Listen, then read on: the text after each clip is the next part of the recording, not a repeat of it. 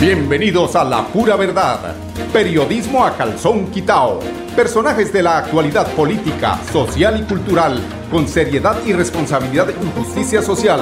Es nuestro compromiso con quienes han respaldado por más de tres lustros y han hecho de La Pura Verdad el espacio cívico-social más escuchado de su género en nuestra ciudad.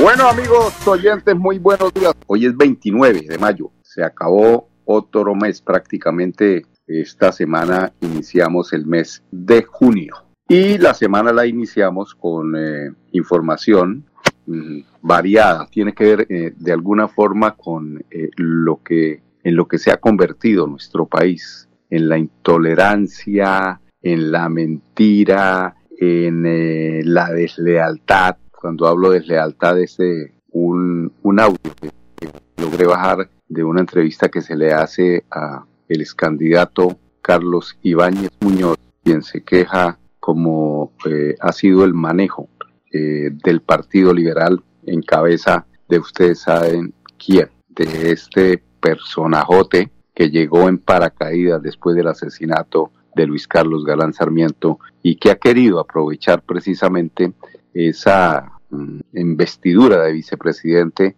para manipular a favor de él y de los suyos, de María Paz y de, y de, su hijo, eh, un, lapsus ahí, eh, los temas burocráticos. Y los eh, militantes del Partido Liberal se han dado cuenta de que pues este señor se ha dedicado precisamente a recoger prebendas, favores, mermeladas en favor de los suyos y de los más cercanos. Pero a los que no están cercanos, a los que no son de, la, de esas eh, castas, como los Serpa, por ejemplo, en la denuncia que hace ahí eh, Carlos Ibáñez Muñoz, de cómo ha sido manipulada la posibilidad de que él hubiera sido o no hubiera sido, que me hubiera parecido a mí, a mi parecer, hubiera sido un muy buen candidato, que es un hombre que conoce Bucaramanga y que le dejó como alcalde mm, unas buenas eh, obras. Entre esas, recuerden que Carlos Ibáñez Muñoz fue quien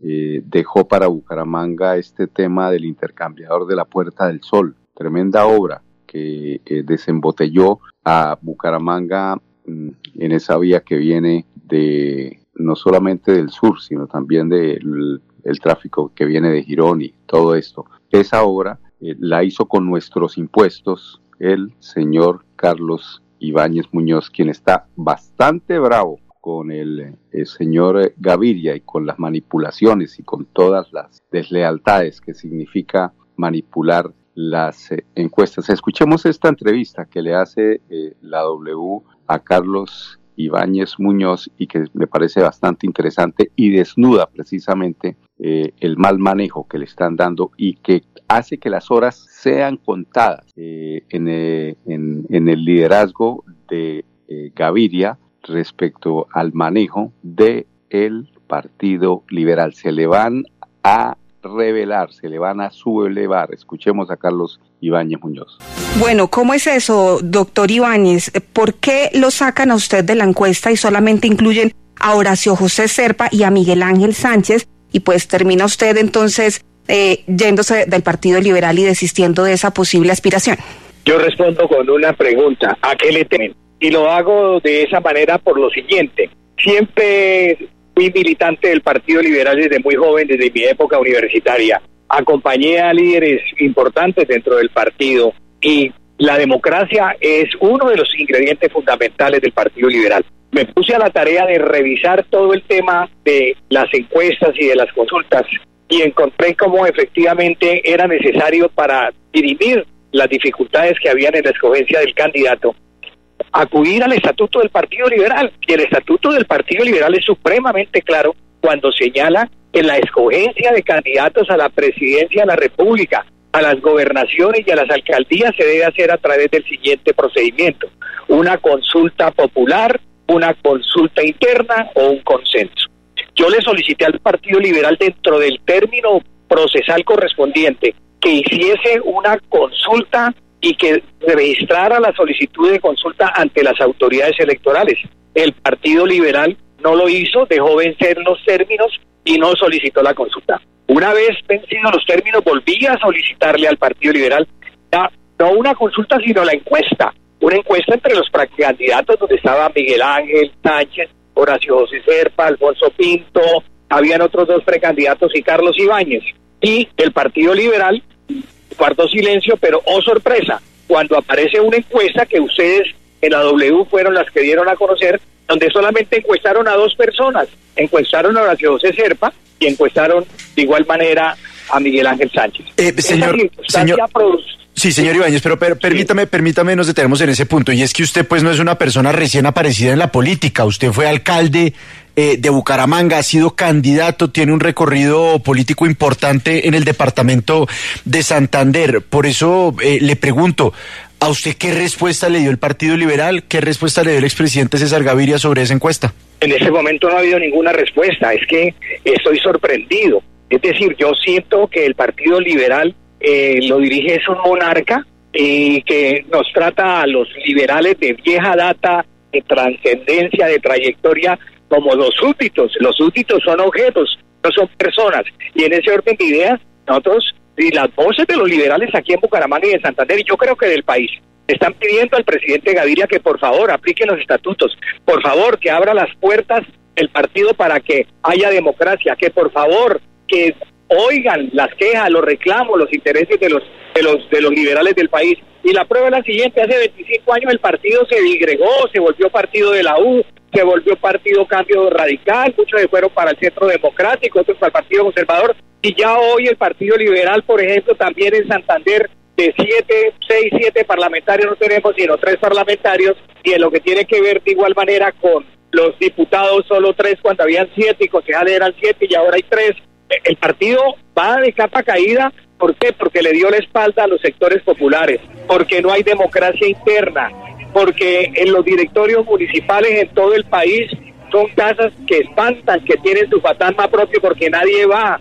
porque no convocan a nadie, porque se designan directorios liberales municipales y departamentales, pero no hay convocatoria para escuchar las quejas, los anhelos, porque olvidaron a la clase trabajadora, a los campesinos, a los jóvenes, a la, a la tercera edad. Es un partido huérfano en ese momento de los clamores sociales, de los clamores de los sectores populares más deprimidos de Colombia. Entonces, frente a esa circunstancia, cuando a mí no me, no me ubican eh, en una encuesta que yo solicité, pues ese es un acto de hostilidad hacia mí. ¿sí? Y, yo no puedo, bajo ningún punto de vista, permitir que frente a la trayectoria y todos los liberales eh, trabajan en Bucaramanga y Santander puedan ser sometidos a ese trato. Mira, a mí me ganó el ingeniero Rodolfo Hernández por cuatro mil votos. Y me ganó Rodolfo Hernández porque la última semana, después de que yo iba adelante en todas las encuestas, metió una carta a los sectores populares de Bucaramanga ofreciéndoles una casa y un trabajo en la alcaldía. Fueron veinte mil cartas. Y ahí fue donde yo perdí la alcaldía. Pero bueno, esas son las cosas de los procesos electorales. Precisamente eso tuvo que haber influido en la decisión del Partido Liberal, que usted haya perdido las elecciones en ese entonces en contra del ingeniero Rodolfo Hernández y por eso no lo, no lo habrían incluido en esta encuesta en donde participaron Horacio José y Miguel Ángel Sánchez. Yo no sé, no, no, no, no, no entiendo cuál es el interés del Partido Liberal de no colocarme en la encuesta en razón a que nosotros hemos venido trabajando con el partido de mucho tiempo atrás y hemos fortalecido el partido en Bucaramanga y en el departamento de, Santander. Pero en la circunstancia que presentó política, por el contrario, deberían haber dado la oportunidad para que yo participara y demostrara que el plan de gobierno que escribí ante las autoridades electorales para sacar a Bucaramanga del marasmo, porque les quiero decir, Julio y compañeros de la mesa, Bucaramanga está descuadernada, Bucaramanga está anarquizada, Bucaramanga tiene los más altos índices de inseguridad. Bucaramanga no volvió a hacer una obra de infraestructura. Bucaramanga aumenta todos los días la pobreza. Bucaramanga está en un estado de desaseo y de falta de cultura ciudadana impresionante. Hace ocho años que esta es una ciudad muerta. Es una ciudad que no tiene corazón, una sociedad insensible y los problemas son grandes en toda la comunidad humanguesa. Sí, pues yo quisiera preguntarle si usted infiere quién está detrás de todo esto, si es el expresidente César Gaviria o quién en darle el aval y favorecer a Horacio José Serpa, porque es una persona que no conoce Bucaramanga, que toda su vida política la ha hecho en Bogotá. Pues yo creo que son los directivos del partido en Bogotá los que están al frente de ese propósito. Es decir, Yo en ese, en ese orden de ideas, pues sí tengo que decir que Bucaramanga no puede seguir siendo un laboratorio de experimentos.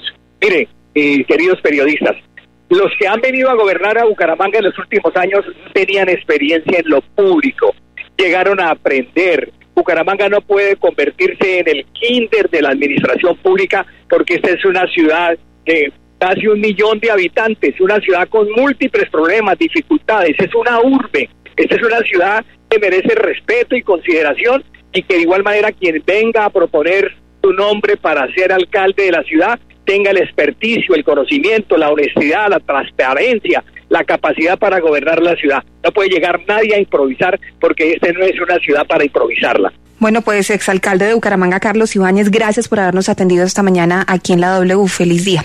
Muchas gracias a ustedes. Un saludo especial. Y lo que nos cuentan es que esta encuesta habría sido acordada entre Simón Gaviria y Horacio José Serpa, algo que ellos niegan, como la encuesta, insistimos, no fue favorable para Horacio José Serpa, fue engavetada y por ahora nadie responde a quién se le ocurrió la idea de hacer esta encuesta y con esas reglas.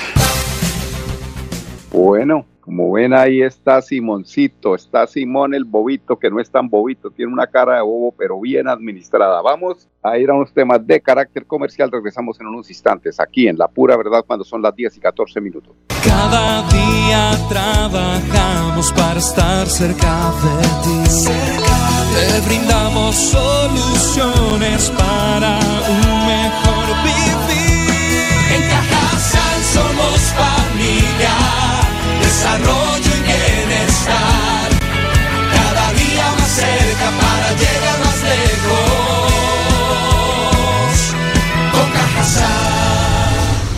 Vigilado Supersubsidio. Celebremos que la alegría se puede servir, que detrás de un media o miedo no hay temores, solo buenos momentos y que desde el arranque hasta el remate quedan historias que se cuentan por siempre. Nos encanta saber que cuando alguien dice el último y me voy, es la mentira más bonita del mundo. Porque la vida es para las que sea y cuando nos la tomamos así, el mundo se llena de colores. Aguardiente antioqueño, palas que sea. El exceso de alcohol es perjudicial para la salud. Prohíbas el expendio de bebidas elegantes a menores de edad. 29 y 24 grados de alcohol. Bueno, amigos oyentes, continuamos aquí en La Pura Verdad. Estamos como, como dicen por ahí los pilotos, estamos con instrumentos hoy. La, la verdad es que eh, ha estado un poquito difícil la comunicación, pero bueno, hacemos aquí de tripas corazón y eh, pues hablamos de la gobernación de Santander, mmm, que ha, ha rehabilitado el sector de la vía alterna que comunica a San Vicente de Chucurí con el Carmen de Chucurí. Estuvo el gobernador precisamente en un periplo bastante intenso en esta eh, zona del departamento. Escuchemos al señor eh, gobernador Mauricio Aguilar Hurtado hablando sobre este tema de las sedes educativas inicialmente. Bueno, vamos a entregar más de 120 computadores aquí en este centro educativo de, de Cimitarra, donde hoy los niños, eh, nuestros estudiantes, reciben estas herramientas tecnológicas. Queremos seguir cerrando esas brechas de nuestros estudiantes, de la población de la provincia, de los diferentes municipios, en entregarles estas herramientas tecnológicas que gracias a, través de la Secretaría de las TIC estamos trayendo ese apoyo importante para que la ciencia, la tecnología jueguen un papel importante en la formación de, de nuestros niños, niñas, jóvenes y adolescentes del departamento de Santander y en este caso el municipio de Cimitarra. Bueno, y en ese mismo sector, eh, en el Carmen de Chucurí, San Vicente de Chucurí, eh, se ha rehabilitado eh, la vía alterna que comunica a estos, estas dos regiones, que es el Carmen de Chucurí y San Vicente de Chucurí. Tenemos, pues hablando de esta importante inversión, a uno de los habitantes, a don Henry Rodríguez. Eh, lo antes era una vía bastante pedregosa, o sea, bastante acabada. Hoy en día, pues una gran diferencia, un 100% la diferencia, pues muy bien quedó la obra, excelentemente. En algunas partes quedó angosta, pero por cuestiones del terreno, sí, cuestiones de que el terreno, pues uno entiende que ya no se podía ampliar porque se derrumbaba, hace esto, y entonces ese fue el, pero gracias a Dios un gran proyecto que nos beneficia a las veredas de La Granada, Colorada, Tambo Redondo, La Bodega y el municipio del Carmen. Con la inauguración de las huellas, de la placa huellas de 1184 metros que se van a inaugurar, eh, va a mejorar un 100% la calidad de vida en el, medio del transporte porque pues vamos a, a estar más cerca del pueblo, y más cerca la conexión con el municipio del Carmen de Chucurí. Eh, de verdad que es un beneficio que nos va a beneficiar tanto a los finqueros como al, sector turístico y al sector agropecuario, eh, ganadero y pecuario.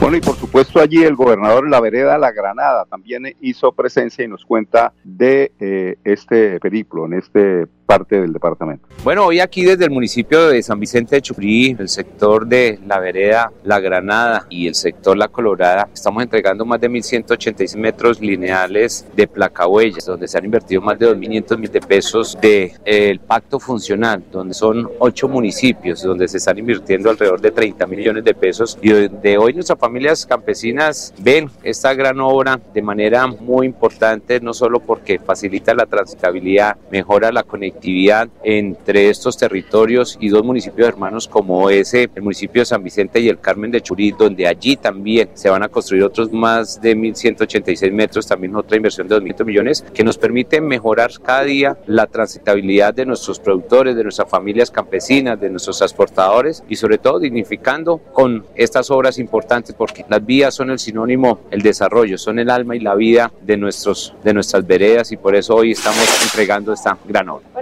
Lo que nosotros hemos venido generando es una mejor conectividad. Estamos ayudándole a todos nuestros productores, a nuestras familias cacaoteras, a los productores de, aguacate, a nuestras familias ganaderas, tener una mejor transitabilidad, evitar situaciones complejas, difíciles, de alto riesgo. Y por eso el pacto funcional hoy comienza a mostrar esas obras también en el sector rural. Estas placahuellas no solo en ese sector de San Vicente, sino las que se están construyendo en el municipio del Carmen de Churí, mejorará, acortará tiempo y distancia en este corredor, se convierte en el corredor alterno para llegar a estos dos municipios que prácticamente se reduce sustancialmente precisamente mejorando esa transitabilidad. Seguimos mostrando y apostándole cómo se invierten estas grandes los recursos de los santanderianos y del presupuesto que se ha gestionado para poder mostrar avance y desarrollo y progreso en nuestro territorio y en nuestro campo santanderiano.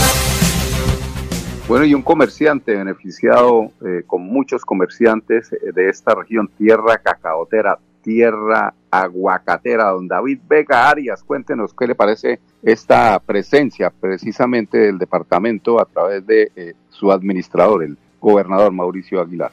Hace 40 años estamos necesitándolo, hace 16 pasamos el proyecto y gracias a Dios se vio ya los resultados porque creo que en un mes nos lo entregan y va a beneficiar a la zona aguacatera de Santander, 3.700 hectáreas de aguacate y 452 familias. El sector se llama la Unión Trianor Marcito Brisa Versalles. La obra eh, que lo que lo que vemos es increíble lo, la, la, que la, la agilidad con lo que le están haciendo ha sido rápido, con, no como los otros proyectos, porque es un proyecto presentado en noviembre del 2007 y hasta ahora pues que lo patinaron gracias al gobernador y eh, se lo presentamos al papá del gobernador cuando él era senador. Claro, vemos un puente vehicular ya, mírelo allá como con mucho futuro, creo que es en un tiempo récord nos lo van a entregar. Gracias a Dios y a, nuestro gobernador. Gracias, señor gobernador Mauricio Aguilar Hurtado y al doctor eh, Oscar San Miguel, que ayudó también a patinar, nos ha ayudado. Bueno, y pasando a otro tema de la gobernación que tiene que ver con las mujeres eh, de nuestro departamento, se trabajó sobre la situación de las eh, santanderianas, eh, las, las consejeras y las autoridades departamentales respecto al, al Consejo Consultivo de Mujeres de Santander. allí estuvo en este importante evento María Fernanda Artavia Pardo. Ella es la secretaria de la mujer. Realizamos nuestro Consejo Consultivo de Mujeres con la participación de mujeres de diferentes sectores del departamento, en donde no solamente se expuso las necesidades de la provincia de Sotonorte, sino también cómo nosotros podemos de manera articulada solucionar y mitigar estas necesidades existentes. Quiero también contarles que estuvo dentro de esta sesión las diferentes secretarías, los delegados de cada uno de los secretarios y secretarias del Departamento de Santander exponiendo su oferta con el fin de poder llevar a territorio cada una de las acciones en mejoramiento de las mujeres de Santander. Este espacio de articulación y de representación es muy importante porque nos reunimos con más de 10 lideresas del sector en donde conocimos de primera mano cada una de estas necesidades en los diferentes aspectos y con el tema de política pública de mujer en cada uno de sus ejes transversales. Quedamos con varios compromisos de las diferentes secretarías como desde la Secretaría de la Mujer y Equidad de Género y lo más importante, ya tenemos nuestra sesión siguiente del Consejo Consultivo en donde llevaremos la solución de todas estas necesidades y adicionalmente a eso les contamos que estaremos en la provincia de García Rovira y se realizará en el municipio de Málaga. Así que lideresas, representantes, alcaldes, alcaldesas, personeros y de personeras del departamento de Santander estaremos muy atentos para poder de manera articulada seguir construyendo y llevando soluciones al territorio en Santander. Bueno, y para finalizar sobre este tema, Miriam eh, Lucet Díaz Beltrán, ella es la consejera departamental.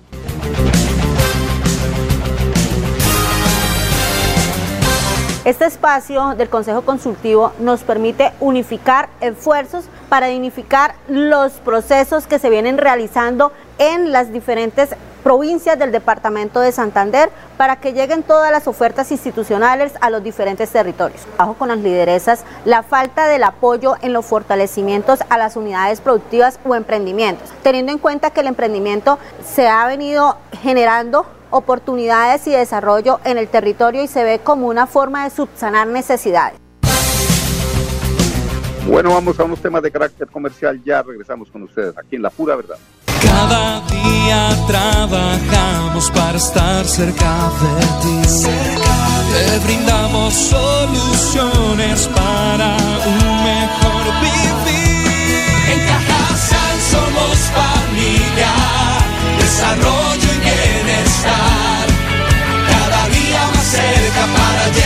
lejos. Con. Vigilado Supersubsidio. La vida está hecha de momentos y hay un ron Medellín creado para cada uno de ellos. Un sabor suave para reencontrarnos, un sabor con tradición para contarnos todo, un sabor con personalidad para subirle las risas entre amigos y un sabor con notas más fuertes para bailar como si nadie estuviera mirando. Ron Medellín está hecho para todos los gustos, porque así cada noche sea distinta y todas las mesas tengan su magia propia, al final nuestros mundos estarán vestidos de negro y dorado. Ron Medellín, para todos los gustos. El exceso de alcohol es perjudicial para la salud. Prohíbas el expendio de bebidas embriagantes a menores de edad. 35 grados de alcohol. Amigos, 10, 25 minutos, invitarlos para que mañana nos acompañen a las 10 en punto, aquí en Radio Melodía, en su programa La Pura Verdad, periodismo a calzón quitado, con permiso. Celebremos que la alegría se puede servir, que detrás de un media o miedo no hay temores, solo buenos momentos y que desde el arranque hasta el remate quedan historias que se cuentan por siempre. Nos encanta saber que cuando alguien dice el último y me voy, es la mentira más bonita del mundo. Porque la vida es para las que sea y cuando nos la tomamos así, el mundo se llena de colores. Aguardiente antioqueño, palas que sea. El exceso de alcohol es perjudicial para la salud. Prohíbas el expendio de bebidas elegantes a menores de edad. 29 y 24 grados de alcohol. La pura verdad. Periodismo a calzón quitao. Con la dirección de Mauricio Balbuena Payares. La pura verdad. 10 a 10 y 30 en Radio Melodía.